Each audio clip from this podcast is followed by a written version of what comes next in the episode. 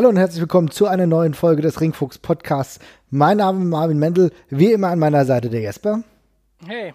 Und wir haben heute eine Ausgabe, die habt ihr gewählt. Wir sprechen heute über Gimmickmüll. Ja, wer hätte das gedacht? Natürlich ein sehr populäres Thema und ich denke, da dürfte uns das eine oder andere einfallen. Wir werden das auch wahrscheinlich nicht nur in einer Ausgabe thematisieren. Garantiert nicht. Das ist eins der Themen, wo ich mir hundertprozentig sicher bin, dass es dann noch Part 2 und vermutlich auch noch Part 3 von geben wird. Ja, und das ist ja das Schöne beim Wrestling. Sowas ist unerschöpflich, denn es gibt ja immer wieder neue Gimmicks, immer wieder neue schlechte Gimmicks. Wir werden in den nächsten Ausgaben auch mal eine Euro-Gimmick-Müll-Folge haben, separat. Und das, da werden wir das Ganze auf europäischer Bühne betrachten, aber heute hauptsächlich der amerikanische Markt. Mhm, genau. Genau. Und da würde ich sagen, Jesper, fang doch gleich mal an. Okay, ich muss mir, ich versuche hier jetzt einen, einen Aufbau reinzubekommen. Ja, also gut. ich will, ich habe das Problem ist, ich äh, bin geneigt dazu, jetzt gleich sofort die ganz schlimmen Dinger sofort rauszuschreien, aber möchten, wir wollen ja eine eine klare Steigerung drin haben, die wir da haben. Und dann fange ich doch mit einem Klassiker quasi an. Mhm. Fantasio. Kennst du noch Fantasio? Ja, Fantasio kenne ich noch. Der Mann, der ein Debüt hatte und danach nie wieder gesehen wurde. Genau, Fantasio hat ja, glaube ich, exakt ein Match auch noch gehabt, ne? Mhm. Oder vielleicht auch eine Handvoll, ich bin mir nicht mehr ganz sicher. Fantasio hatte das Gimmick eines Zauberers. Er hatte, ja, seltsamerweise so Pantomimen-Facepaint dabei die ganze Zeit, weil es vermutlich irgendwie sonst zu schwer Zauberer darzustellen. Äh, sah so ein bisschen aus wie ein ganz billiger Sting. Äh, hatte, war ein ziemlich gut gebauter und durchtrainierter großer Athlet durchaus. Ich weiß gar nicht mehr, wer dahinter war, hinter der Maske. Und der hat eben im Ring mit seinen Gegnern ein ziemliches Schabernack veranstaltet, indem er ihnen halt andauernd per Zaubertricks die Leviten gelesen hat, sozusagen. ähm, das klingt schon schlimm. Ja, war super. Ich setz dir gleich mal an, ja? Ja. Wir sind, hier, wir sind hier sofort bei einer Sache, die mir immer wieder aufgefallen ist es gibt schlechte Gimmicks im Wrestling, die passieren können. Und dann gibt es ganz oft Sachen, wo man sich fragt, okay, das muss jemand abgewunken haben, nachdem er das alles auf dem Papier aufgeschrieben hatte. Hat er gesagt, das machen wir jetzt so. und Fantasio ist direkt eins davon, weil ja, diese Zaubertricks und so, das kann mal ganz ulkig sein, ein, zwei Mal, aber wie oft will man das sehen von einem Charakter, ne? Mhm. Also. Und, ich weiß war, nicht. und er hatte ja auch einen Finisher. Das war ja auch, das, das kommt ja dazu. Der Finisher war ja, ja, dass er mit einem magischen Trick seinem Gegner die Unterwäsche aus der Hose zaubert. Und das ist ja. natürlich etwas ähm, schwierig. Ja. Und das war dann eben alles sehr slapstick-mäßig mit Leuten, die dann mit großem Erstaunen gesehen haben, dass er da die, die Unterhosen des Gegners in der Hand hatte. Äh, ja. Es ist halt Wrestling und keine Zauberkunst. Ja, und das ja. auf Dauer kann einfach schwierig funktionieren. Der sah ja wirklich, wie du das genau richtig gesagt hast, vom ersten Eindruck nicht verkehrt aus. Hat einen Hammer Körperbau gehabt ist übrigens aber auch schon dann auch später nochmal für die WCW, glaube ich, aktiv gewesen. Big Titan übrigens sein Name, wie man ihn sonst noch kennt, ja. ja. Und muss ja auch Bodybuilder gewesen sein. Also durchaus einer, der die Figur dazu hatte, im Wrestling-Business aktiv zu sein. Ohne weiteres. Keine Frage. Aber was da halt sonst so lief, mh, mm, schwierig. Ja, äh, wie viel kann man mit so einem Charakter anstellen, ne? Ich meine, du hast relativ schnell alle lustigen Haarmomente durch und dann ist da vielleicht irgendwie noch so ein Comedy-Act oder so, aber selbst da ist es so begrenzt, weil damit es dann gut funktionieren würde, müsstest du wirklich einen guten Zauberer im Ring haben. Ja. Und das war es halt nicht. Das einzig Gute an dem Gimmick war tatsächlich, und das ist eine Sache, die ich immer wieder komisch finde, auch wenn ich nicht weiß, ob es wirklich so lustig gemeint ist, wenn Wrestler eine Maske aufhaben, die genauso aussieht wie ihr Facepaint, was da drunter ist. Mhm. Und das war bei Fantasia der Fall. Ist zum Ring gekommen, hat sich seine Maske abgenommen und darunter war einfach das gleiche Facepaint und hat er die Maske dann irgendeinem Kind geschenkt, irgendeinem bemitleidenswerten Kind, was vermutlich eigentlich die Sonnenbrille von Bret Hart haben wollte ja. Ja, aber das war wirklich einer der ganz guten Momente. Das haben wir ja später auch noch mal in anderer Form bei Sting auch gesehen, der irgendwann mal mit einer Sting-Maske rauskam und äh, drunter war halt immer noch Sting. Das fand ich ziemlich cool. Ja, also solche, solche Kleinigkeiten sind durchaus. Ja, er, saß ersten, er, saß ja in der ersten Reihe die ganze Zeit. Genau. Und da saß eben in der ersten Reihe noch dieser Sting-Fan und ich glaube, Rob Van Dam hätte attackiert und stand da auf und es war einfach Sting. Das hm. wirklich eine lustige, lustige Idee war. Ja, auf jeden Fall. Chapeau TNA. Ja, muss man sagen. Das war wirklich einer der absoluten Highlights. Aber Highlights gab es bei, zumindest bei Fantasio, in seiner WWE-Zeit auf jeden Fall relativ wenige. Hat sich ja dann auch irgendwo verabschiedet.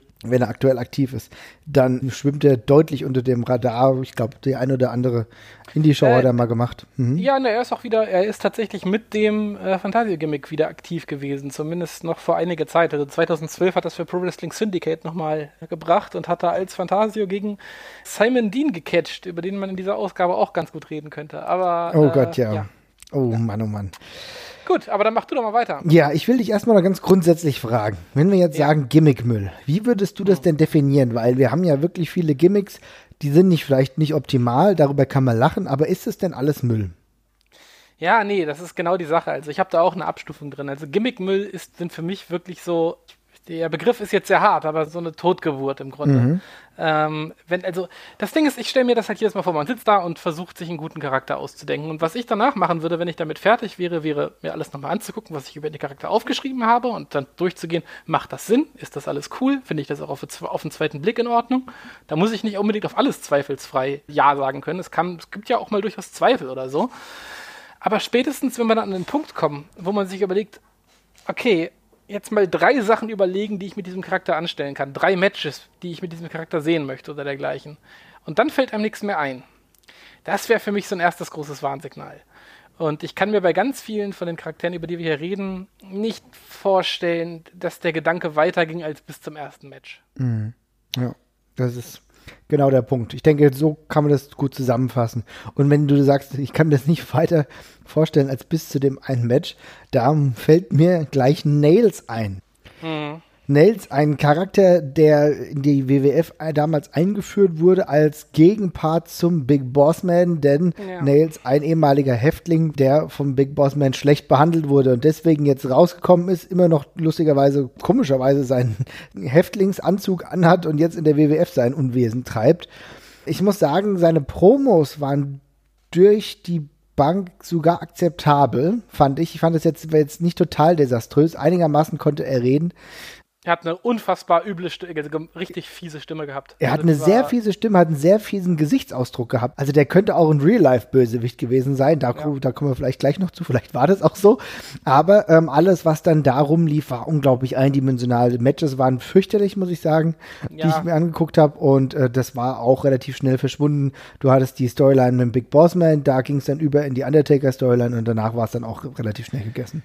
Aber hier muss ich fairerweise sagen, ich meine, wenn der Big Boss Man langfristig funktioniert, warum dann nicht der Häftling? Warum nicht einer, von dem man weiß, dass er kriminell ist? Okay, vielleicht nicht in diesem blöden orangenen Jumpsuit, die er da angehabt hat, natürlich nicht. Aber wenn man halt weiß, das ist ein durchgedrehter alter Häftling, finde ich als Voraussetzung für den Charakter tendenziell gar nicht so verkehrt. Mhm. Aber das ist genau einer von diesen Fällen. Ja, das macht Sinn, dass der in der ersten Fehde gegen den Big Bossman antritt. Jetzt mal ganz unabhängig davon, dass das wrestlerisch einfach nicht gereicht hat was da, was da geboten worden ist. Aber da braucht man eben gleich einen sehr guten Follow-up-Plan, finde ich halt für sowas.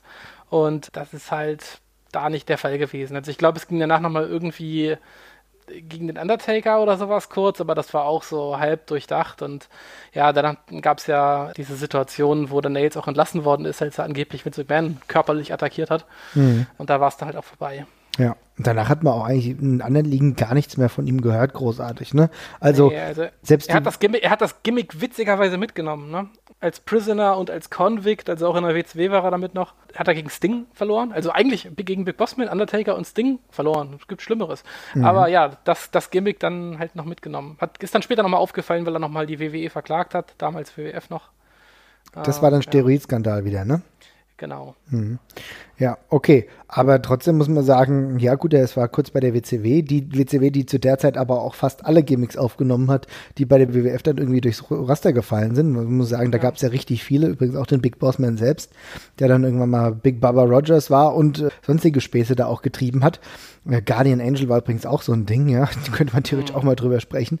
Aber Nails, ja, kein langfristiger Erfolg gehabt. Ich muss sagen, vielleicht ist es nicht hundertprozentiger Gimmickmüll, wenn du schon sagst, okay, man hätte theoretisch ein bisschen mehr daraus machen können, aber die WWF hat wenig draus gemacht und sein Ringniveau war einfach zu schwach, um mehr zuzulassen. Ja, genau. Was hast du denn noch? Ja, ja, würde ich eine kleine Sparte tatsächlich aufmachen, weil das ich glaube, da gibt es keinen Fall, wo es mir auffällt, wo, äh, der, der mir einfällt, wo es jemals funktioniert hat. Und das ist diese ganze ich bezeichne es jetzt einfach mal als Werbescheiße. Ähm, oh, okay. Da kommen wir von Robocop über den Kiss Demon mhm. Bis hin zu Glacier. Also äh, wir können ja mal mit dem Kiss Demon anfangen. Ja. Ich glaube, wir hatten darüber auch schon mal kurz gesprochen. Ähm, es gab damals eine Kooperation zwischen der WCW und äh, der Band Kiss aus Gründen, die heute sehr schwer, sehr schwer nachzuvollziehen sind, damals irgendwie auch schon. Und als Teil des ganzen Gigs gab es dann eben einen Wrestler, der so aussah wie Gene Simmons, wie der Demon eben von Kiss, der ja vermutlich unstrittig noch am coolsten aussehenden von den geschminkten alten Männern. Und hm, wie fandest du das denn, Marvin? Oh, das ist schwierig. Ich muss sagen, ich fand äh, sein Debüt irgendwie ganz lustig, muss ich sagen. Das habe ich, glaube ich, ich habe jetzt nicht live verfolgt, aber ich habe das doch genau in dieser zeitlichen Reihenfolge dann auch verfolgt. Bei, bei, mir war das ja dann so, dass ich dann irgendwie äh, WCW bei meinem Opa dann geguckt habe, weil der TNT-Empfang hat, ne? Hatte ich ja damals mhm. schon mal erzählt. Und äh, ich fand das in dem Moment irgendwie ganz lustig, muss ich sagen. Aber es ging halt natürlich bodenlos ins Verderben, muss man sagen. Denn man hat ja auch nicht wirklich einen, einen Weg gefunden, ihn vernünftig in Storylines zu integrieren.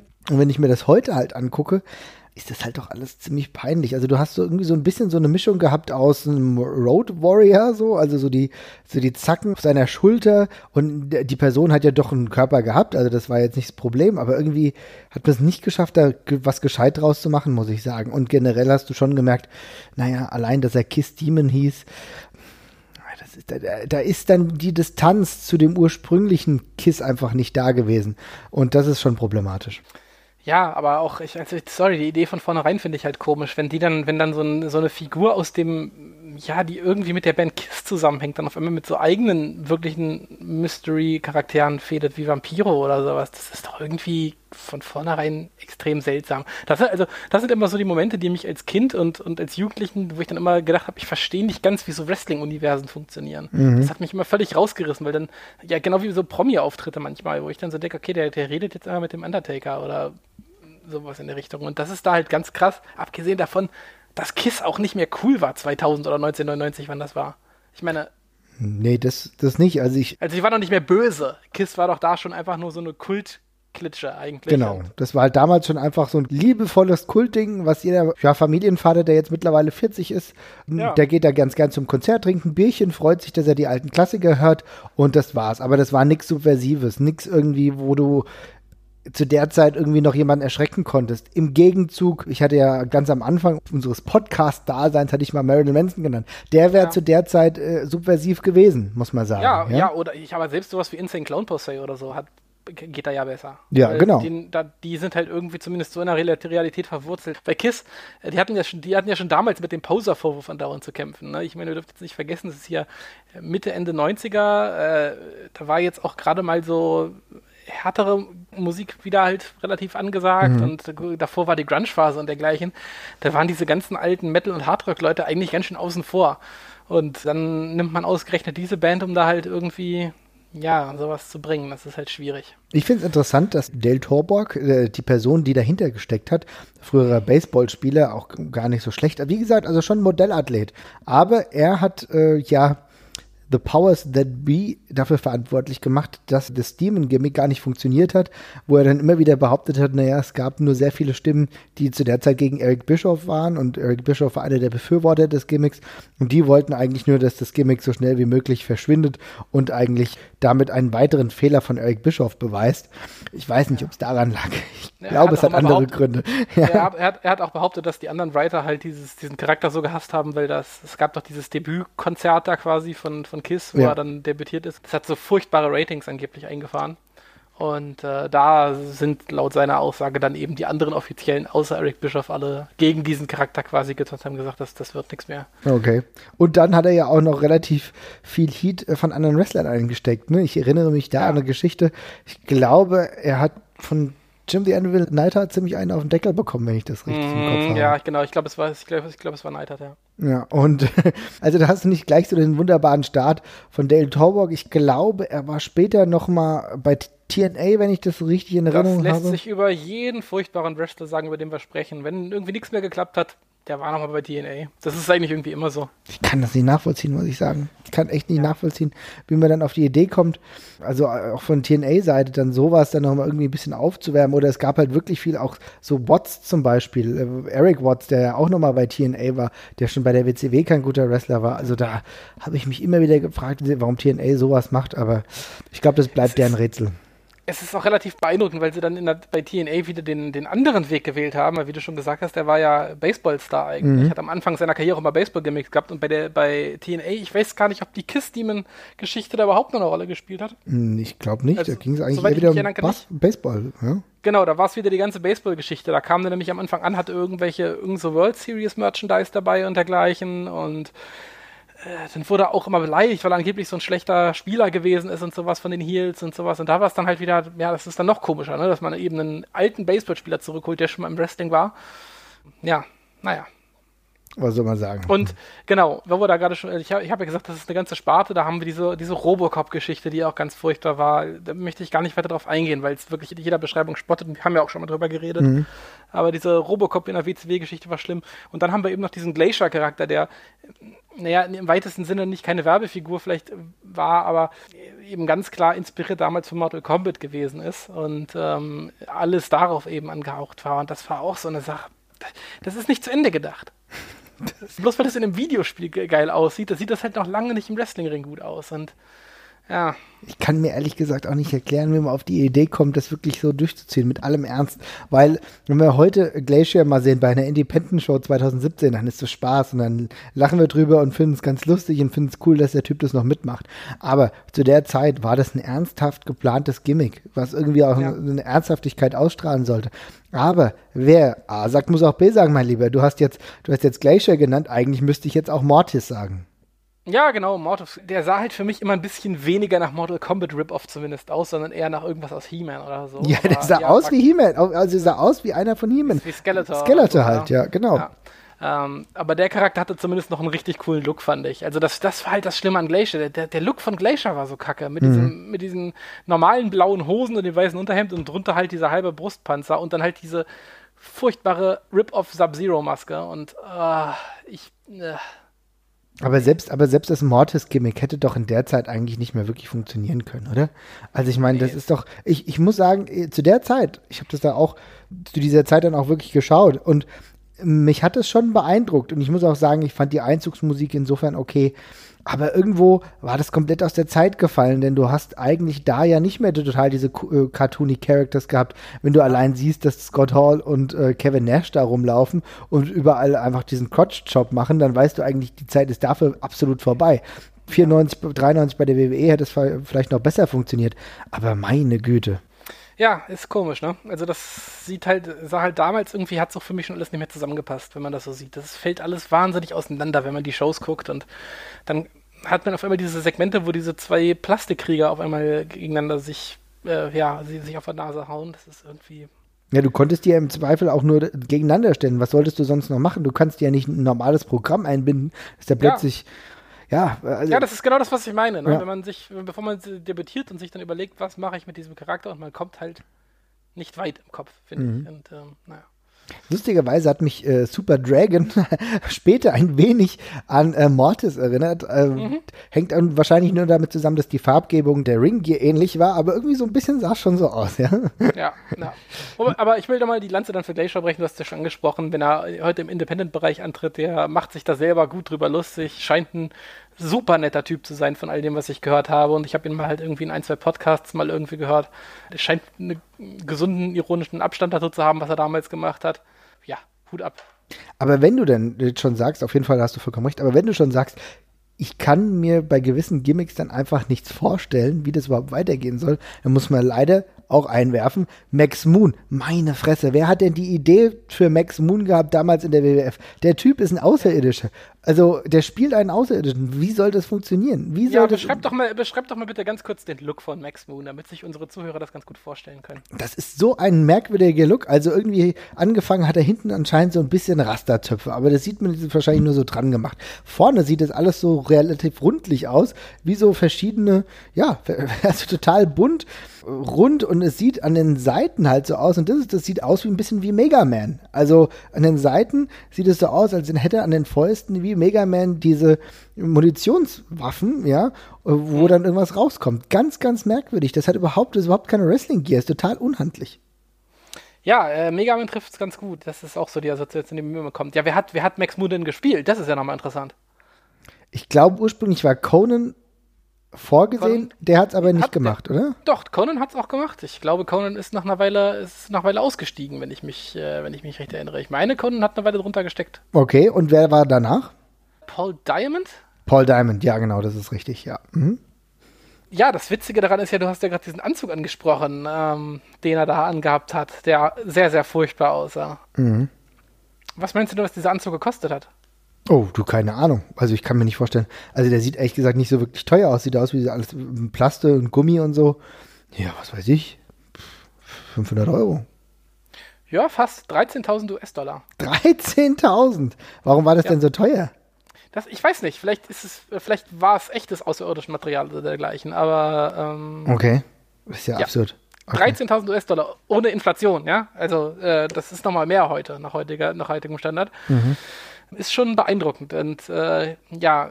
Ich meine, das ist, das ist so ein typischer Fall von, wir machen mal so einen knallbunten Charakter mit so einem, ja, im Grunde, was man heutzutage mit den ganzen Rey Mysterio-Nachfolgern halt versucht, ne? Irgendwie Mhm. so Token-Lucha-Charaktere einfach rauszuhauen. In der Hoffnung, dass da irgendwann mal auf der hängen bleibt. Und da war es eben, ja, Lucha mit Space-Maske und ja. Ja, genau. Und er kam halt from outer space und was halt einfach grundsätzlich gar keinen Sinn macht, ja. Ich meine, denn wie kann denn jemand, der nicht aus dieser Welt kommt, plötzlich in den Ring steigen, ja? Also, Ja. da wird sich auch über viele Dinge gar nicht äh, ausreichend darüber nachgedacht, aber immerhin hat er einen Intercontinental Title Shot gehabt, ja, nachdem er ja eine kleine Siegesserie hatte und hat dann irgendwie mal gegen Shawn Michaels um den äh, IC-Title gekämpft, dann erfolglos. Ich glaube, das ging dann alles dann auch gar nicht mehr so lang mit Max Moon, aber trotzdem, also eine sehr, sehr merkwürdige Kiste, wie man auf diese Idee kommt und dann noch so viel Geld für so einen Anzug ausgibt. Oh Gott. Ja, bitter, ne? Ja, aber hast du jetzt eigentlich noch andere Beispiele? Du hast ja eben genannt, diese ganzen äh, Werbegimmicks. Ich habe dich da jetzt ein bisschen rausgebracht. Hast du da noch Nee, bei andere den, bei den Beispiele? Werbegimmicks habe ich, glaube ich, tatsächlich nichts mehr gerade Mhm. im Kopf. Ich hatte auch überlegt, aber da ist mir nichts mehr eingefallen, wobei es in der WCW bestimmt noch irgendwas gab. Naja, wir haben ja letztens schon über äh, Chucky, die Mörderpuppe, gesprochen, so Kleinigkeiten, oh, weißt ja, du? ja. Da, das zählt ja genau da rein. Also immer so Implementationen, wenn es darum ging, Filme zu promoten, da finden die immer wieder einen Weg, ne? Ja, Ach, oh, soll ich das jetzt schon sagen? Hm, ist jetzt eigentlich ein bisschen früh, aber beim Dungeon of Doom war es nicht anders.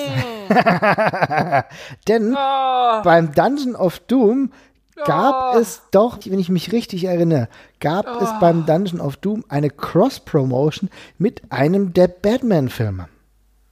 oh Gott, das, daran, äh, das muss ich verdrängt haben. Aus, aus, äh, wer war, welcher, welcher Bösewicht war das denn dann? Das ist keiner der Bösewichte, aber die Gruppierung Dungeon of Doom durfte, wenn ich das richtig im Kopf habe, ich habe nur mal so eine ganz düstere Szene gesehen, auf dem Set von einem der Batman-Filme spielen. Damals diese Filme mit, wie hieß der Regisseur Schumacher, ne? Ja, Joel Schumacher. Joel Schumacher. Und das waren doch auch, das waren doch Okay, alles da, passt, da passen sie ganz gut rein. Ja, und genau bei einem dieser Filme durften die vom Dungeon of Doom das Set nutzen und dementsprechend eine eigene Promo machen und die dann für die WCW, für das WCW-Programm genutzt werden konnte. Und ich glaube, daraus ist, ich bin mir nicht ganz sicher, aber ich glaube, daraus ist ein ganz schlimmer Charakter en- erwachsen und zwar, den ich auch jetzt noch genannt hätte, Braun the Leprechaun. Kennst du den? Ja, leider ja. Ja. Also, ich hasse, hasse, hasse Leprechaun-Gimmicks. Sorry, ich möchte noch ganz kurz äh, nachrücken. Ich habe gerade parallel nochmal nachgesehen. Die haben den Typen bekommen, der Bane gespielt hat.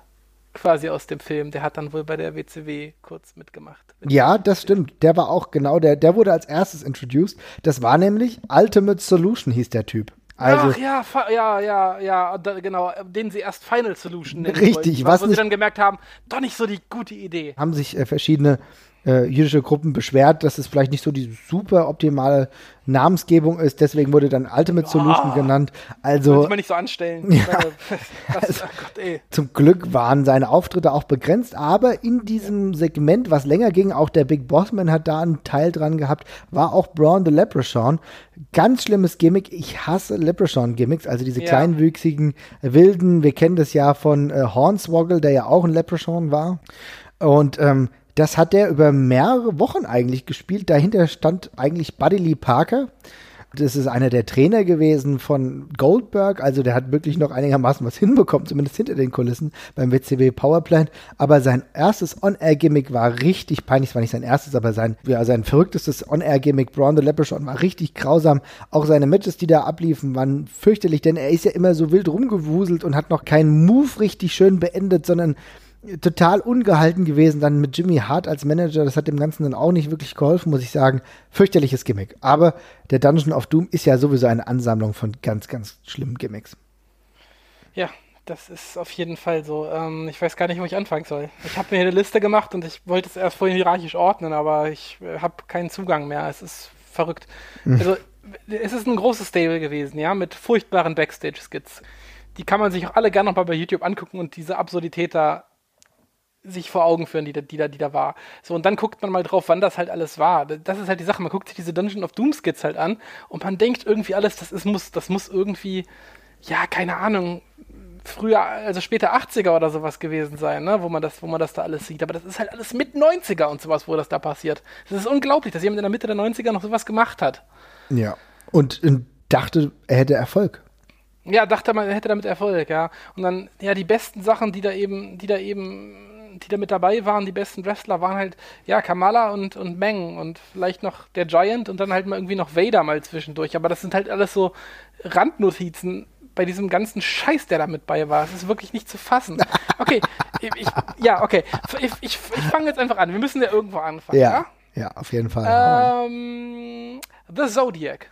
The Zodiac. Eine der Personen, äh, die ich sowieso noch genannt hätte, denn er ist ja nicht nur The Zodiac gewesen, sondern war natürlich Ed Leslie, der auch später The Booty Man war, was ein weiteres richtig beschissenes Gimmick ist. Lass uns darauf gleich noch kommen. Aber The Zodiac, der Mann, der immer Ja und Nein gesagt hat. Yes, no, yes, no, yes, no. Yeah. Und das war einer der ersten, die in dem äh, Dungeon of Doom dabei waren. Okay, ich muss jetzt mal ganz dumm fragen, ja? Woran war das angelehnt? Ich verstehe dieses Gimmick nicht. Ich meine, ich kenne den Zodiac Mörder und so, der große Figur in Amerika, ja, aber mhm. das kann, der, der kann damit nicht gemeint sein. Nein, es hat keinerlei, es hat keinerlei Anknüpfungspunkte. Es gibt. Ja, warum dann Zodiac? Warum Sternzeichen? Ich meine, hä? Äh, du, mit dem gleichen Grund, warum er zwischenzeitlich einfach The Butcher hieß. Und ich kann es ja nicht sagen. Ich glaube wirklich, das hatte keinen Hintergrund. Es hatte irgendwie nur, es gab wahrscheinlich die Idee, wir müssen jetzt irgendeinen Namen finden, der irgendwie ein bisschen mysteriös klingt und wo sich die Leute nicht äh, irgendeine Vorstellung haben, aber die ist nicht zu genau. Ja, nehmen wir doch Zodiac. Ich glaube, so irgendwie war das. Anders kann ich es mir nicht vorstellen. Mhm. Das ist ganz schlimm. Also, ich weiß nicht. Okay. Hm. Gut, äh, machen wir weiter. Wir haben, ja, Loch Ness noch mit dabei, aber das war eigentlich nur Giant Haystacks mit anderen Namen. Ich weiß nicht, warum man. ich weiß nicht warum er Loch Ness hieß, aber okay. Ja gut, ähm, weil er kam halt er kam halt aus äh, Großbritannien und Loch Ness ist das bekannte Monster aus Großbritannien und dann hat man sich gedacht, okay, Giant Haystacks kennt ja hier fast keiner, nennen wir ihn doch Loch Ness, ja, und hat ja immerhin auch ein Match, glaube ich, beim Slamboree Pay-Per-View mal gehabt, ne? Aber er kam aus England. Ja. Großbritannien. Loch Ness ist in Schottland. Ja, aber Großbritannien. Das weiß wirklich jeder. das ist bei denen egal. okay. Ja. Gut, dann machen wir doch weiter mit meinem persönlichen Favoriten, The Yeti.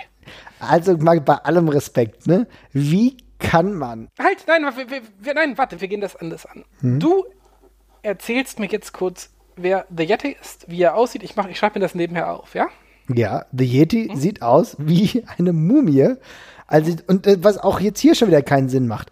Denn als Yeti ist es doch, das ist doch ein Unterschied zwischen einer Mumie und einem Yeti. Also eine Mumie sieht doch, also eine Mumie ist mumifiziert, aber ein Yeti ist doch nicht mumifiziert. Also so habe ich mir den früher nie vorgestellt. Das ist ein Eismonster, der kommt aus dem großen Eis und so weiter und so fort. Aber es macht von vorne bis hinten keinen Sinn, aber er sah halt aus, wie mit Klopapier eingewickelt, ist dann zum Ring gejuckelt und hat die Leute eigentlich mehr oder weniger, jetzt könnt ihr piepen, so ein bisschen angebumst, um es mal so zu sagen, denn das schien ja. sein Finisher gewesen zu sein. Alle zu Tode umarmt, ja. Ja. ja, also ich lese es jetzt mal ganz kurz vor, ja? Also die Figur heißt The Yeti. Mhm. Es ist eine Mumie. In etwas, also eingewickelt, was wirklich aussah wie benutztes Toilettenpapier. Man kann es nicht anders sagen. Es war wirklich richtig dreckige Bandagen, ja? Diese Mumie wurde angeblich vor dem Match aus einem Eisblock aufgetaucht. Ja? ja. Und sie umarmt ihre Gegner. So. Jetzt also, ich stelle mir jetzt vor, wie da jemand vor der Tafel steht, bei der WCW Backstage, diese Sachen da aufgeschrieben und sagt, ja, ich habe ein ziemlich gutes Gefühl bei der Sache. Ich glaube, ich glaube, das wird was. Ich meine, wie kann das passieren? Warum stellst du, ich meine, du hast doch so viele gigantisch große Wrestler damals gehabt. Jeder von denen, und das sieht jeder, der sich das kurz anguckt, sieht bedrohlicher aus, wenn der einfach nur dahin marschiert, wenn er nicht nichts im Gesicht hat. Ich meine, dieser, dieser Ron Rice, der den Yeti gespielt hat, der ist ja später noch Reese in der WCW im, ähm, im Raven Stable, mhm. so, ne? im Ravens Flock. Der sieht ohne Maske ziemlich übel aus. Der ist echt ein fieser Typ. Ja. So, warum, warum wird der ins Toilettenpapier eingewickelt? Und warum, warum? Und der Typ, der Typ hätte genug gehabt, um bedrohlich zu sein. Der ist ungefähr, weiß ich nicht, 5 Meter groß? 2,20 Meter, Entschuldigung, und wiegt 160 Kilo, ja? 2,20 Meter groß, echt? 2,20 Meter ja ist der groß, ja. Das war, das war die Sache. Die haben ja damals, ich weiß, die, die haben ja geschrien, oh, der Yeti ist größer als, als der Giant. Mhm. Äh, und das war er tatsächlich. Die haben ihm noch irgendwie Plateausohlen gepackt, damit er noch größer ist, aber er war generell schon größer als der Giant. Das müsst ihr doch mal geben. Eigentlich wirklich eine Ausstrahlung dann gehabt, die ausreicht, um hier für ein O und für ein A zu sorgen. Da brauche ich doch kein Klopapier. Die WWE hat den Great Kali rausgeschickt. Ja, genau. Und es hat einigermaßen sogar funktioniert, ja? Ja, ja. So, also, und, ja, ich, ist schlimm. Also es ist wirklich von vorne bis hinten eine fürchterliche Idee gewesen. Lustigerweise ist er da, danach dann auch noch mal mit einem anderen merkwürdigen Gimmick. Nee, er war, da, ja, warte mal, erstmal war er halt der Yeti und dann war er auf einmal Ninja. Und dann genau. ist er erstmal als Ninja-Yeti eine Weile rumgerannt und irgendwann war er dann der Super Giant Ninja. so fürchterlich. Und das ist eine Promotion, die über lange Zeit Top 2 war, ja, und irgendwann ja. die WWF sogar mal überholt hat. Und das aber zu einer Zeit zu bringen, ich glaube, das dürfte ja, fast 96 gewesen sein, 95, 96. Ich glaube, Yeti war noch 95, aber 95, zu einer Zeit, wo das Wrestling schon weiter fortgeschritten war. Und es gab zu der Zeit auch schon die Konkurrenz in Form der ECW. Ich will das nur mal sagen, weil das vergisst man manchmal. Es gab ja. fortschrittliche Dinge, die zu der Zeit passiert sind. Und es war nicht alles so cartoonisch Charakter wie dieser Dungeon of Doom, aber das war eigentlich die Hölle. Ja, total. Und ich meine, zwei, drei Jahre später, dann war er eben hier bei Ravens Flock als Reese und das hat ja dann auch alles Sinn gemacht. Das war vollkommen in Ordnung und er hat da seinen Teil erfüllt, ohne jetzt großartig ja. aufgefallen zu sein, aber es war in Ordnung. Ne? Ja. Ja.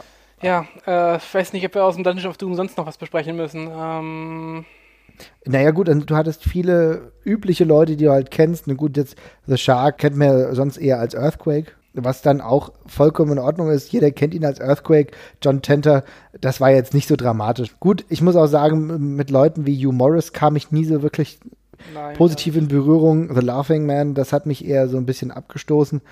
Also da waren ja viele Gimmicks, die es auch so gab. Barbarian war auch einfach schon da und ist halt einfach mal reingeschubst worden. Big Baba. Ja.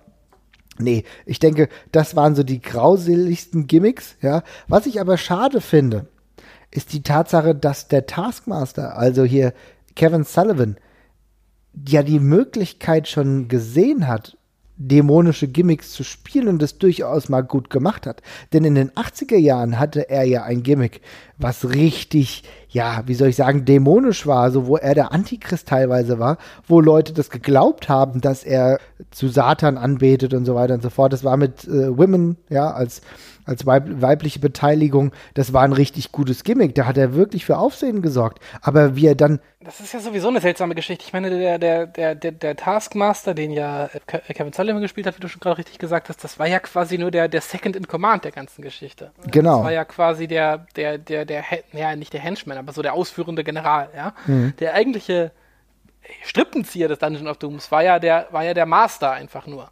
Und das ist ja wieder so eine komische Geschichte für sich. Da haben sie King Curtis Uekea, nicht Prince Uekea, sondern Kurt, äh, King Curtis Uekea, mhm. der ein sehr ja, bekannter, also Wrestler war in den 60ern und 70ern, ne? also wirklich mhm. eine relativ große Nummer und eine lange illustre Karriere gehabt hat, ohne jetzt jemals den riesen krassen Durchbruch geschafft zu haben oder so. Aber wirklich eine lange bewegte Karriere und der kommt dann nochmal zurück, um so ein komisches Gimmick zu fahren. Das muss man sich halt auch mal vorstellen. Ne? Das ist halt irgendwie so, als würde Bruno Sammartino nochmal zurückkommen, um irgendwie, ja, so eine Art Paul Vera zu spielen. Das ist halt völlig komisch. Ja, ja, absurd, das muss man einem dann auch erstmal erklären, ja.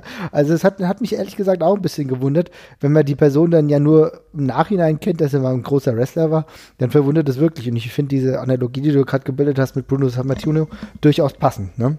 Ja. Schon sehr komisch. Ja, auf jeden Fall. Gut, wollen wir damit das Dungeon of Doom abhaken? Ich, äh, wäre, sehr, ich wäre sehr froh. Ja, würde ich sagen, machen wir.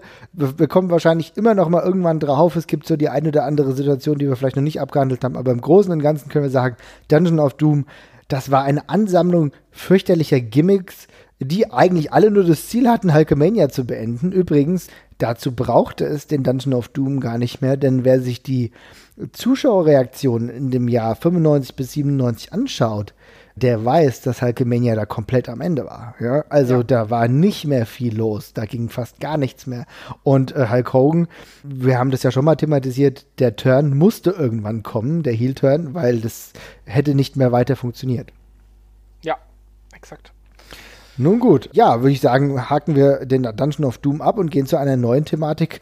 Ich habe, ähm, gut, wir haben jetzt gerade schon über die Final Solution gesprochen. Es ist schwer, die Geschmacklosigkeit zu toppen, aber ich habe mir allgemein noch aufgeschrieben, gesch wirklich geschmacklose Gimmicks, mhm. die halt, mh, mm, also nicht im Sinne von, ja, ekelig oder leicht anstößig sind, sondern wirklich Sachen, die einem moralisch ganz schön gegen den Strich gehen. Oh cool, habe ich auch zwei Sachen. ja. okay. Ich habe ich hab Oklahoma. Okay. Gespielt von Ed Ferrara damals, das in der WCW ein äh, Charakter, der glaube ich von Vince Russo auch geschrieben worden ist, als Diss gegen Jim Ross. Und dann eben, ja, im typischen Southern Slang halt die ganze Zeit gesprochen hat, einen ausgesprochen blöd aussehenden Cowboyhüt auf, hat, auf hatte. Ja. Und dann eben als krönenden Abschluss eben auch noch die Gesichtsdämung von äh, Jim Ross mit imitiert hat ja, zeugt von großer, großer Klasse, wenn man das macht. Und eben alles versucht hat, in diesem Jim Ross-Stil zu kommentieren. Dieser Charakter hatte keinen wirklichen Sinn in den Shows. Das ist halt das, was mich immer so schockiert. Ich meine, wenn man, wenn man so einen Witzcharakter macht und den irgendwie mit verwurstet, ist das ja eine Sache. Aber der, dieser Charakter war einfach nur, nur da und eben nur einfach nur ein, eine Stichelei gegen Jim Ross. Mhm. Oder eine Stichelei ist schon fast zu wenig gesagt. Und wirklich hart geschmacklos. Also sehr unangenehm, das heute zu sehen. Ja, ich muss sagen, ich fand es damals, hm, es hat mich eigentlich fast berührt, muss ich sagen.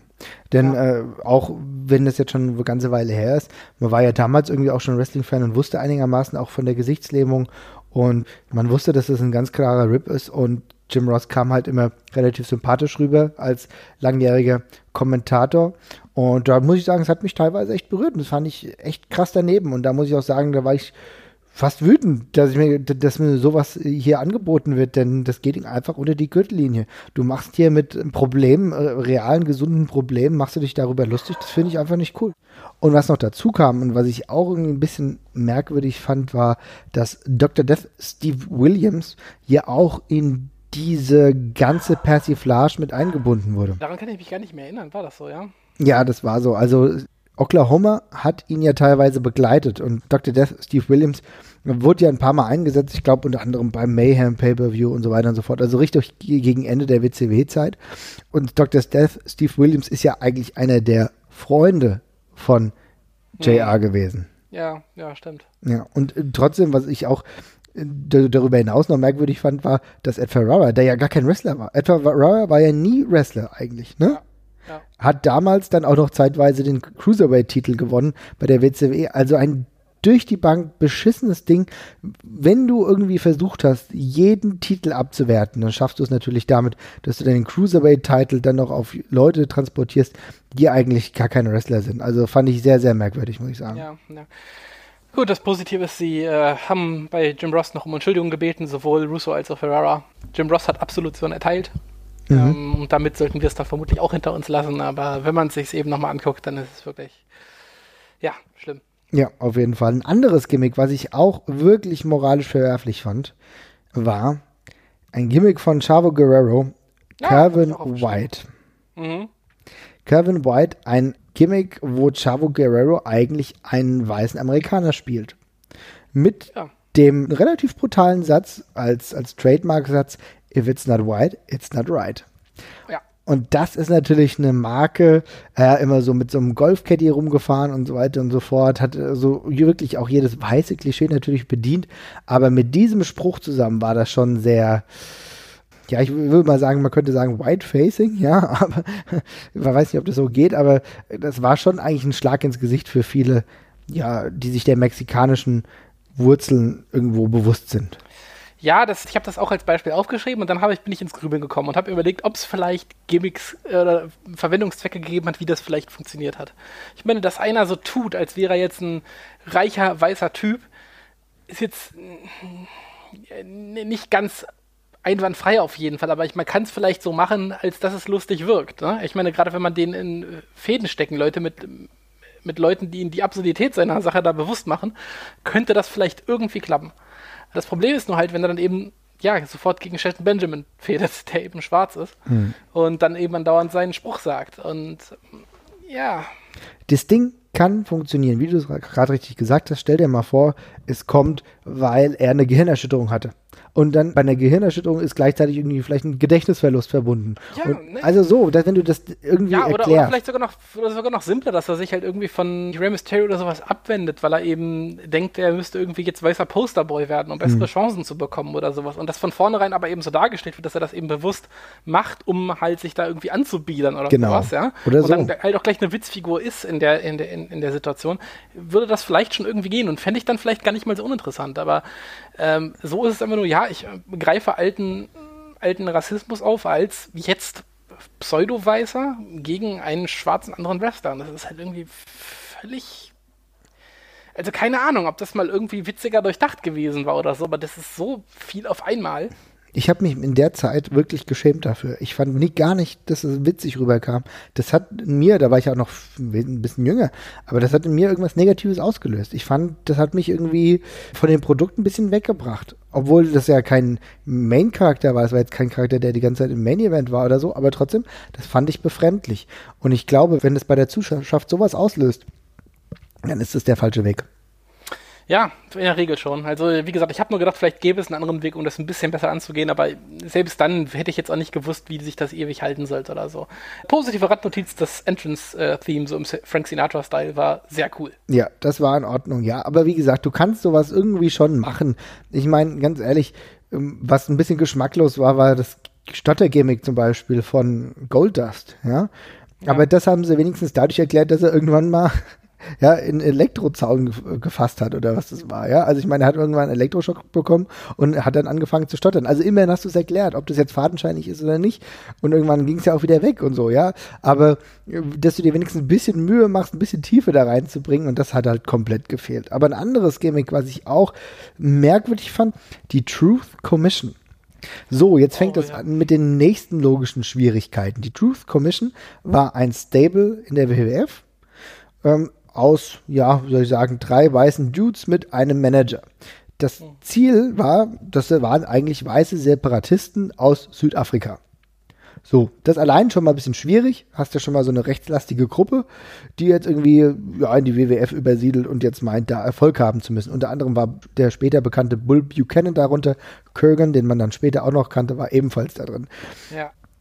Das ist schon mal ein bisschen schwierig, aber allein der Name ist ja falsch in dem Sinne, weil die Truth Commission, also die auf Deutsch Wahrheits- und Versöhnungskommission, ist ja genau das Gegenteil. Denn die hat zum Beispiel in vielen ehemaligen diktatorischen Ländern wurde die ja gebildet, um eine Aufarbeitung bemüht war, ja, und ja. das ist ja kompletter Gegensatz, ja, weil die Truth Commission in, in diesem WWF-Gimmick war halt eher eine Separatistengruppe und nicht halt eine Wahrheitskommission. Also ja, sehr, sehr merkwürdig. Ganz, ja, also ich weiß auch nicht, wie, wie, man, wie man darauf kommt. Das ist halt schon irgendwie so ein sehr krasser Insider, den man da einbaut, in der Hoffnung, dass es irgendwie versteht.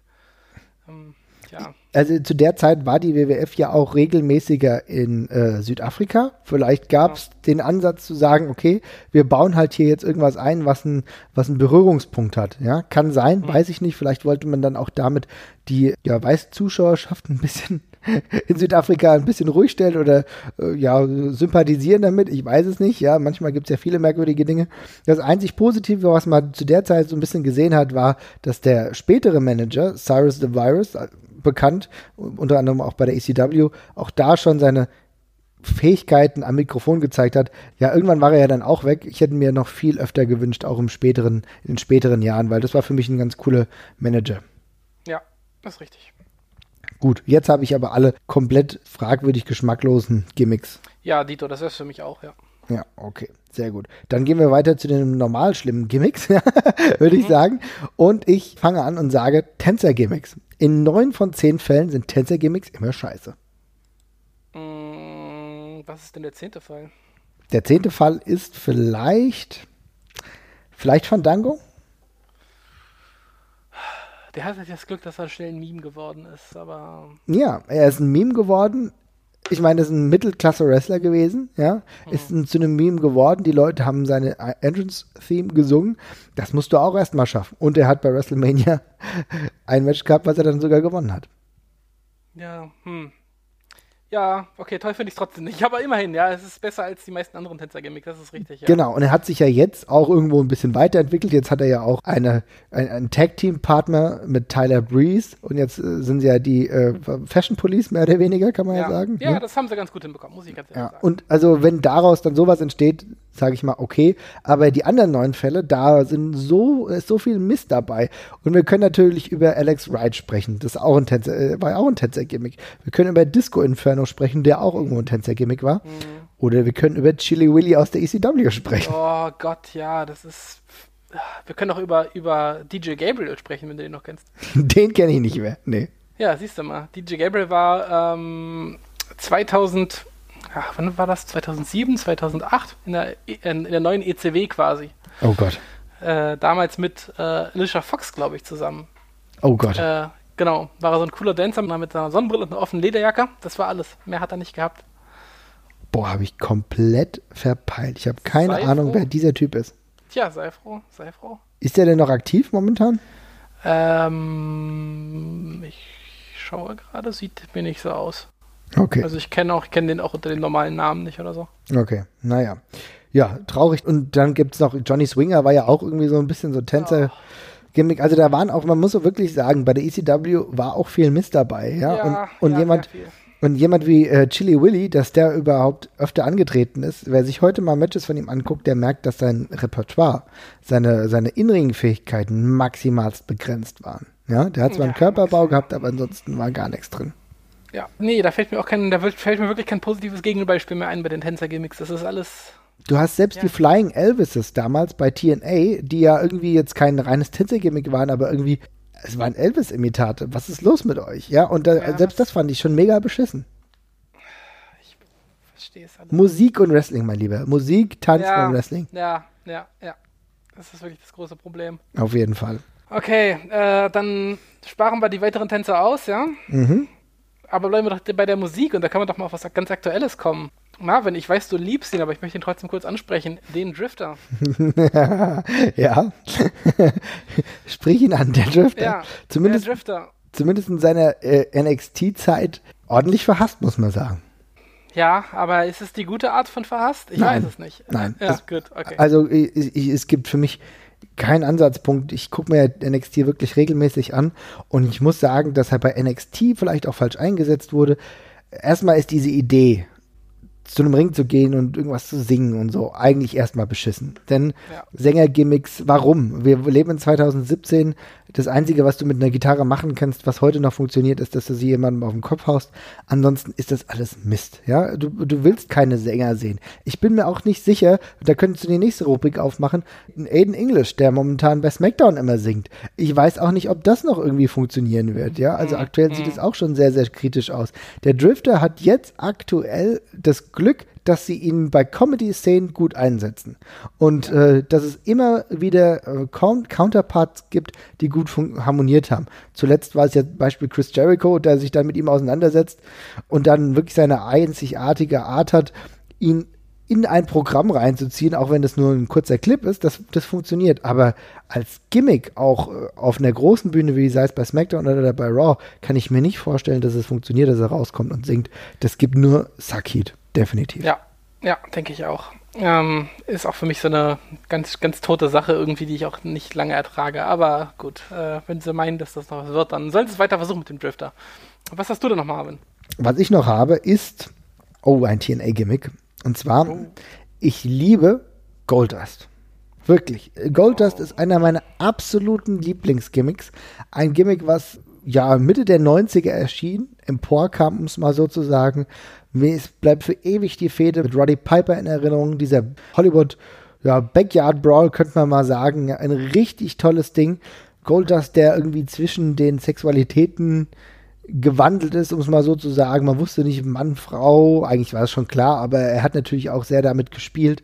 Alles cool. Und ich mag, mochte auch die Comedy-Versionen, die heute äh, immer noch relativ aktuell sind, oder auch diese Paarung mit Booker T, hat mir alles wunderbar gefallen.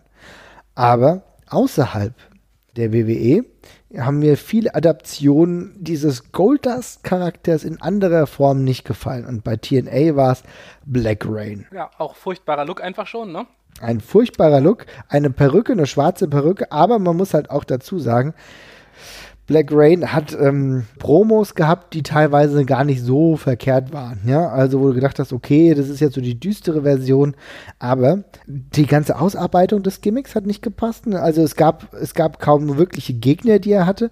Und man muss sagen, dass Dustin Runnels zu der Zeit unfassbar out of shape war.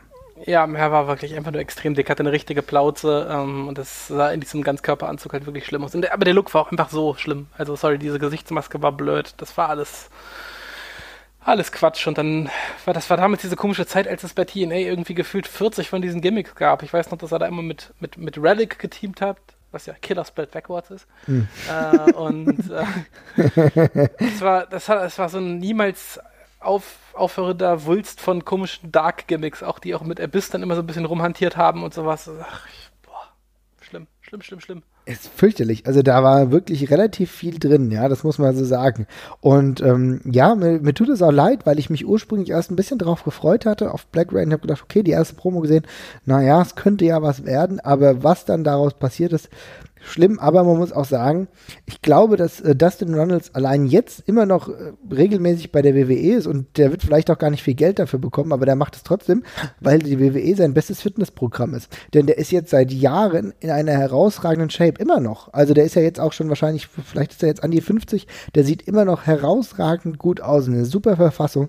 Und immer, wenn er bei der WWE nicht war, ja. sah er schlimm aus. Also bei TNA und bei der WCW war es nicht großartig anders. Also bei seiner Anfangszeit als Natural Dustin Runnels, da war das, äh, Dustin Rhodes war das noch anders, aber auch später, äh, wir erinnern uns an dieses Gimmick. Seven. Seven. Wo er aussah wie Uncle Fester von, äh, von der Adams Family. Ja. Wie hat dir das denn gefallen? Die Promos, die ersten Promos. Ah, ich kann mich dann nur noch an dieses völlig seltsam, an diesen völlig seltsamen Skit erinnern, wo da irgendwie so ein das waren alles so Promo-Videos, ne? Und ja, da gab es genau. dieses eine Promo-Video mit diesem Haus in der Mitte von so einem riesigen Feld, wo es dann irgendwie Gewitter gab und dann ist so ein Kind irgendwie rumgerannt, hat irgendwie verstört aus den Fenstern geguckt und dann hat man kurz noch ein Pferd gesehen. Mhm. Das klingt jetzt alles völlig komisch, aber das war auch so komisch. Das ist nicht meine Schuld. Und äh, ich weiß nur, dass damals alle viele dachten, er wäre ein Pädophiler oder irgendwie ja, so ein, so ein Kinderdieb halt irgendwie. Okay. Und ja, dann hat man ihn halt irgendwie immer, er hatte so einen Trenchcoat an und so einen großen ja, ich weiß gar nicht, wie man diese Hüte nennt, mit der extrem breiten Krempe halt, ne? Ja. Und stand da irgendwie so rum und sah so ein bisschen aus wie so ein. Ach, ich glaube, darauf war es auch basiert, auf diesem Film Dark City, den es damals gab. Ah, okay. 98. Mhm. Das ist ein Film mit, äh, mit, mit Kiefer Sutherland, meine ich, wenn ich mich nicht täusche. Okay. Und da gibt es so weiße, weiße Männer in schwarzen Trenchcoats, die auch diese Mützen tragen. Das sind quasi die bösen Regierungsleute in dem Film. Und darauf hat es, glaube ich, basiert. Äh, ja, diese Vignettes waren sehr komisch, sahen sehr trashig aus, wie irgendwie so ein schlechter Fieber Fiebertraum von Freddy Krüger irgendwie alles so ein bisschen. Mhm. Und ja, dann ist er debütiert und wollte es nicht. Das war genau der Punkt. Ne? Also ich meine, da hast du es wochenlang, monatelang eigentlich fast aufgebaut und dann kommt er raus und sagt, ich habe eigentlich keinen Bock auf dieses scheiß Gimmick und ich hasse hier gerade alles. War eigentlich ziemlich deutlich, war auch, muss man sagen, ganz klarer, äh, ganz klarer Schuh zu der Zeit. Ne? Das war so ja. nicht geplant. Ja, ich ganz komische Geschichte. Also er hat das wirklich ja richtig begraben, was sie ihm da aufgetischt hatten. Mhm. Und hatte augenscheinlich keine Lust drauf. Und ähm, ja. Ich, ich hätte gedacht, dass er vielleicht sogar Potenzial hat, aber äh, er wollte nicht und naja, was danach übrigens passiert ist, war auch nicht großartig viel besser, als er zeitweise mit seinem Vater, Gott habe ihm selig, dass die Rhodes geteamt hat, das war auch nicht wirklich schön in der WCW-Endzeit, nee, ja. muss man sagen. Ja. Naja, aber gut, deswegen bin ich froh, Goldust wieder in der WWE, ein Gimmick, was er beherrscht und wo er auch äh, in Sachen Comedy unglaublich viele schöne Momente immer noch kreiert. Ja, auf jeden Fall. Also, ja. das ist auch ein Charakter, den, der wird nie alt. Den kann man ruhig immer da behalten, finde ich. Ja, ja, auf jeden Fall. So, ja, gut. Wir haben ja eben schon über Ed Leslie gesprochen. Da muss ich jetzt leider nochmal den Booty-Man nennen. Der Booty-Man, äh, der daraus erwachsen ist, dass der Zodiac irgendwann nicht mehr ganz so gut ankam, war der Booty-Man plötzlich da. Jemand, der, mhm. war, man könnte es erahnen, seinen eigenen Popo liebt. Deswegen ist es der Booty-Man. Lustigerweise hat er als Finisher dann nicht den irgendwie so ein Booty Splash gehabt, sondern das war irgendwie so ein, war so ein bisschen wie so eine Leg Lariat, aber das sah auch nicht wirklich gut aus. Ed Leslie war auch nie so ein wirklich guter Wrestler, so muss man, also ehrlich muss man, glaube ich, sein, ja. Ja. Und hat ein Valet, glaube ich, dabei gehabt. Es war ein Booty Babe. War richtig?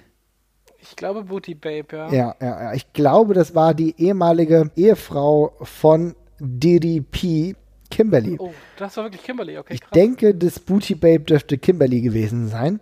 Und ja, sie hat ein bisschen mit rumgemacht, aber der Booty Man, ein richtig beschissenes Gimmick in der Liste von beschissenen Gimmicks, die Ed Leslie gesammelt hat. Er sah zu der Zeit, also muss man auch sagen, das aus der Zeit gefallen, weil das war 96, 97 da hat keiner mehr Bock auf solche Gimmicks gehabt. Und er sah halt aus wie so ein, ja, keine Ahnung, so ein mit 40er Rockstar, der rauskommt und auch keinerlei Reaktion zieht. Und im Endeffekt sah auch so ein bisschen so aus wie äh, Brutus the Barber Beefcake, nur halt in 96. Ne? Ich weiß nicht, was man sich dabei denkt. Ich weiß es wirklich nicht. Ich, der Typ steht auf seine eigenen Arschbacken. Was für ein Wunder, dass das Gimmick nicht funktioniert hat. Ey. es ist merkwürdig, es ist absolut merkwürdig. Aber man muss halt sagen, er hat sich ja echt lang gehalten. Ne? Also äh, Brutus the Barber Beefcake ist halt jemand, der wahrscheinlich sein Geld hauptsächlich damit verdient hat, der gute Freund von Hulk Hogan zu sein. Ja, einer meiner liebsten Wrestling-Anekdoten. Ich äh, nie lustig, sich, äh, es ist nie lustig, wenn Leute drogensüchtig sind, aber ich werde diese Story nie vergessen, dass Ed Leslie mal für diesen riesigen Antrax Scare gesorgt hat in, in Boston, als er da irgendwie sein Kokain in der U-Bahn hat liegen lassen. Und die Leute dachten, das wäre Antrax. Ach was, der war das? Tja. Das wusste ich gar nicht. Ach du ja, Scheiß, okay. Das ist schon bitter. Das ist echt bitter. Ist auch echt einer der Charaktere, bei denen ich froh bin, dass sie nie wieder den Sprung zurück in die WWE geschafft haben. Ne? Ja. Ach Gott, ja. Also das ist wirklich eine beeindruckende Karriere an schlechten Gimmicks. Wirklich, ich meine, selbst, selbst Brutus the Barber Beefcake war ein beschissenes Gimmick. Was ein beschissenes Gimmick und es kam, das, das einzig Gute daran war, dass das noch zur richtigen Zeit irgendwie halbwegs da war. 94 ging das irgendwie noch und das war ein Heel, war auch okay. Ja, ja, gut, ja. und ja, er hat Leuten, seinen Gegnern gedroht, ihnen die Haare abzuschneiden. Also es hat zu der Zeit irgendwie einigermaßen gepasst, ja. Ja. Ja. Hast du noch so einen Knaller, den du mal besprechen willst, vielleicht zum Schluss? Ja, ich habe mir, hab mir ein Final, Finalding ausgesucht, weil ich wollte äh, all die Sachen, die ich vorhin genannt habe, wo ich mir immer nicht erklären kann, wie es dazu kommen kann, wenn man sich das vorher überlegt, wenn man es durchplant und äh, mangelhaften Durchdenken des ganzen Charakters, wo ich das nochmal auf den Punkt bekomme. Und da ist mir halt einer sofort eingefallen, ich glaube, den kennt halt auch jeder. Jeder, der schon mal Botchamania geguckt hat, kennt ihn auf jeden Fall. Es ist der Shockmaster. Natürlich. Ja. Der Shockmaster äh, war ein Gimmick von äh, Fred Ottman, der damals in der äh, WCW debütiert ist, ähm, als Tag-Team-Partner von Sting, der ihn in eine Schlacht gegen Sid Vicious und äh, noch zwei andere Wrestler mit in die Schlacht ziehen wollte. Und dann hat er den ähm, ja, Gott, ich weiß mal gar nicht, wie man das zu Ende bringen soll. Da hat er den Schockmaster groß angekündigt und meinte, das wird jetzt wirklich der größte Schock, den man jemals erlebt hat. Und dann platzte auf einmal die Pappwand im Hintergrund auf und Steine purzelten heraus und dort stand Fred Ottman, ein äh, gigantisch großer Wrestler von, ja, ich glaube weit über, oder? Wobei, nee, der ist gar nicht so riesig, aber er ist einfach extrem Voluminös einfach, ja. Voluminös gewesen, danke, das trifft es sehr gut, ja. Also sicherlich seine fast zwei Meter groß, aber eben vor allem an die 200 Kilo schwer, würde ich sagen. Stand da in einem, in einem großen Fellmantel und hatte aus irgendwelchen Gründen einen, ja, pink lackierten, glitzernden Stormtrooper-Helm auf den Kopf. Das Problem war, dass äh, der Shockmaster sofort gestolpert ist über die, über die Wand, sich wahnsinnig auf die Fresse gefallen hat und der Helm ihm vom Kopf gerutscht ist und er sich den Helm hastig wieder aufsetzen musste, ehe er sich wieder aufgerichtet hat und die Arme verschränkt hat, als wäre nichts passiert. Ich meine, man kann ja, man kann ja oft auf so Sachen zurückdenken und sich fragen, where did it all go wrong? Ja, und wäre das irgendwie besser gegangen, wenn er nicht gestolpert wäre? Er hatte einen pink lackierten Glitzer Stormtrooper Helm auf. Es war 1A Stormtrooper Helm. Es war meine, einfach ein ganz normaler Stormtrooper Helm. Und wieso denn, wieso denn mit Glitzer? ich verstehe es nicht. Also er war nicht, er war, er war nicht, er war nicht so knallpink, es war so ein, so ein lila Grau, aber er hat halt geglitzert und er hat auch null zum, Rest, äh, zum restlichen Outfit gepasst. Er hat irgendwie eine normale graue Hose oder eine Jeans angehabt und dazu eben diesen riesigen Fellmantel und dann eben diesen glitzernden Stormtrooper-Helm. Ich weiß, wie kann das passieren? Und das Geile war, dass er ja auch nicht wirklich selbst gesprochen hat, sondern ich glaube, Oli Anderson hat für Oli ihn Anderson gesprochen. war das. Oli Anderson hat ihn gesprochen, ja. Ja, und das sah dann, das sah dann auch sehr merkwürdig aus, wenn du dann auch die Stimme aus dem Off gehört hast, die dann so ein bisschen außerirdisch klang, ja. Oder ich gedacht hast, meine Güte, aber es ist, es ist, es ist von vorne bis hinten einfach eine mega beschissene Idee gewesen. Denn, seien wir mal ehrlich, du bekommst es auch im, im, sag ich mal, alltäglichen Business ja dann gar nicht hin, dass immer Nein. Oli Anderson für dich spricht. Ja? Na, abgesehen davon, was, wie hätte der denn, also was wäre, was war denn das Endgame ohne Maske? Weil er kann ja in diesem Ding nicht wresteln. nee, natürlich. Ja, er wird sofort demaskiert werden. Ja, wahrscheinlich, keine Ahnung. Also es ist eine richtig bekloppte Idee gewesen, von Anfang bis Ende. Ja. Ja. Und wie, hat er dann direkt eigentlich seine Maske verloren? Denn er ist ja danach noch ein bisschen angetreten bei der WC. Äh, ich meine, sie haben danach so ein paar lustige, haha, der Shockmaster sollte von Anfang an total tollpatschig sein, Backstage-Skits gedreht. Ah, okay. Äh, mhm. Wo er dann halt immer so ein bisschen rumgestolpert ist und dergleichen. Aber da hat er eben schon keine, keine Maske mehr aufgehabt, sondern eben einfach nur, ja, in seiner eigenen Stimme auch gesprochen und hatte eben völlig anderes Attire quasi an. Es hat nur noch den Namen halt gehabt. Okay. Aber das also, war auch ganz, ganz kurz nur. Und, ähm, genau, weil er ist ja dann eigentlich mehr oder weniger als besserer Bauarbeiter dann rausgegangen, ne? Genau. Also er hat ja einen Bauarbeiterhelm gehabt und war dann eher so der lustige Bauarbeitertyp, der jetzt irgendwann mal jemanden auf die Fresse haut, so, ne? Ja, ja. Gut, das ist ja dann auch ein Gimmick, was natürlich mit dem Namen unvereinbar ist, weil das hat auch wieder nichts mit Shockmaster zu tun. Also da ist auch wieder der, weißt du, also da passen so viele Dinge nicht zusammen. Also erstmal ja, der Shockmaster. Halt gar, da passt halt gar nichts zusammen. Ja. Wirklich gar nichts. Und das ist halt, was, was halt so, was halt für mich an dieser Sache so schockierend ist. Ich meine, der debütiert bei einer Situation, wo er mit Sting, Dustin Rhodes und Davey Boy Smith äh, auftritt. Mhm. Und gegen Heel-Tag-Team bestehend aus Sid Vicious, äh, Big Van Vader und Hardam Heat quasi antreten soll. Das sind alles große Namen. Und du, haust so eine undurchdachte Sache an der Stelle raus. Das ist unglaublich. Für einen Wrestler, der ja auch eine große Nummer war. Also man darf, das war ja der ehemalige Typhoon aus der WWF. Das war jemand, der auch schon Erfahrung hatte über viele Jahre, der auch schon Tag Team Titel gesammelt hat und der wirklich auch ein Name zu der Zeit in dem Business war. So und dann machst du so einen Mist aus daraus und du verbringst ihn ja eigentlich sofort in einem Uppercard-Fehde. Unverständlich.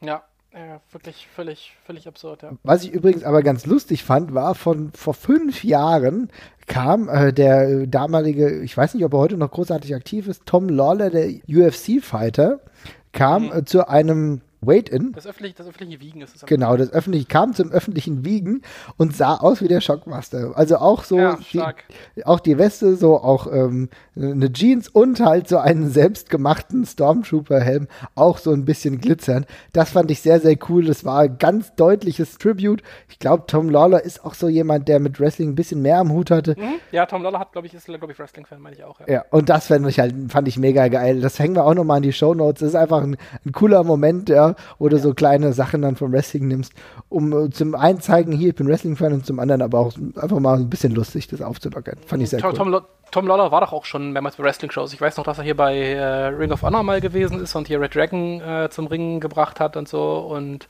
ich glaube, der, ich, ich glaube, der trainiert sogar auch gerade. Mhm. Irgendwas war da. Ja, siehst du mal, da werden wir vielleicht ihn ja noch mal irgendwann sehen. Aber den Shockmaster werden wir definitiv nicht mehr sehen. Nein, vermutlich nicht. Wobei der Charakter, glaube ich, noch mal irgendwie eine Anspielung bekommen hat später bei der WWE irgendwann. Aber ich bin mir nicht mehr ganz sicher. Ich glaube, da war irgendein D-Generation X-Segment mal. Ja, ich würde das auch machen. Also ganz ehrlich, mit solchen ikonischen Dingen. Weil es ist ja auch ein ikonischer Moment, muss man ja sagen. Es war ja. definitiv etwas, was ewig Wrestling-Fans in Erinnerung bleibt. Und wenn ihr es bislang noch nicht gesehen habt, werden wir es auf jeden Fall in die Shownotes hängen. Und spätestens dann werdet ihr es euer ganzes Leben lang nicht vergessen.